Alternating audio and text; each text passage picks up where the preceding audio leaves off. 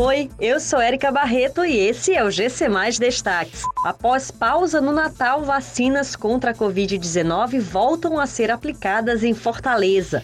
Chacina da Sapiranga teria chefe de facção apontado entre as vítimas. MEC unificará dados de estudantes em um aplicativo até junho de 2023. Após a pausa do fim de semana de Natal, Fortaleza retoma nesta segunda-feira a aplicação de doses de vacinas contra a Covid-19.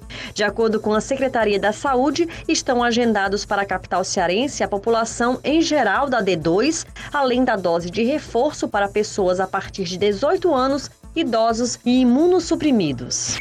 Informações sobre o caso da chacina ocorrida na noite do Natal no bairro Sapiranga, em Fortaleza, apontam que uma das vítimas tinha um mandado de prisão em aberto por integrar uma organização criminosa.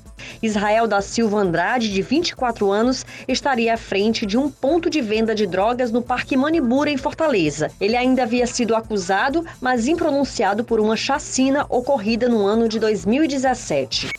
O Ministério da Educação pretende, em 18 meses, unificar em um aplicativo informações sobre a trajetória dos estudantes. A expectativa é de que a primeira versão do produto, chamado Jornada do Estudante, seja disponibilizada ainda no primeiro semestre de 2022.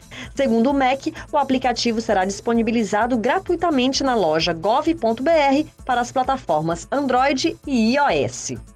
Essas e outras notícias você encontra em gcmais.com.br. Até mais!